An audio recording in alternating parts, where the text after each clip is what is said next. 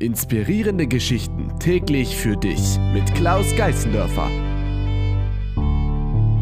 Petra fragt den Onkel um Rat. Ich weiß immer nie, wie ich mich verhalten soll. Mit meinen Freundinnen, wie ich sie behandeln soll. Auf meiner Arbeit, wie ich am besten mit meinem Boss umgehe.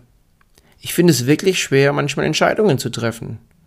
Onkel, hast du denn nicht ein paar Tipps für mich? Ja klar, ich habe viele Tipps, aber der beste Tipp ist, in dich jemanden reinzuversetzen, den du magst. Ein Vorbild.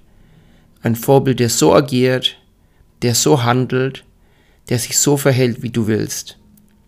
Ein Vorbild, das die Werte, Einstellungen und Visionen hat, die du auch gerne haben würdest.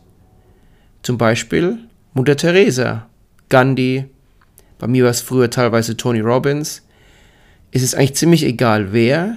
Es ist nur wichtig, dass, wie gesagt, er oder sie und du allein seid, dass ihr die gleichen Erwartungen habt. Und dann, in NLP heißt es Framing, also man setzt sich in jemanden hinein.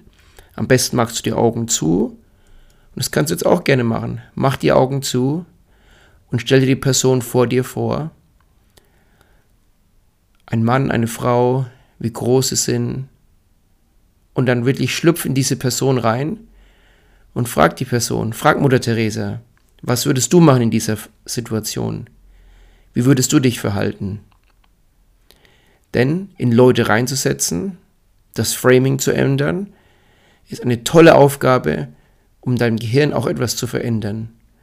Es ist ein Gedankenspiel, um neue Gedankensätze, neue Ideen wenn man manchmal festgefahren ist, zu bekommen.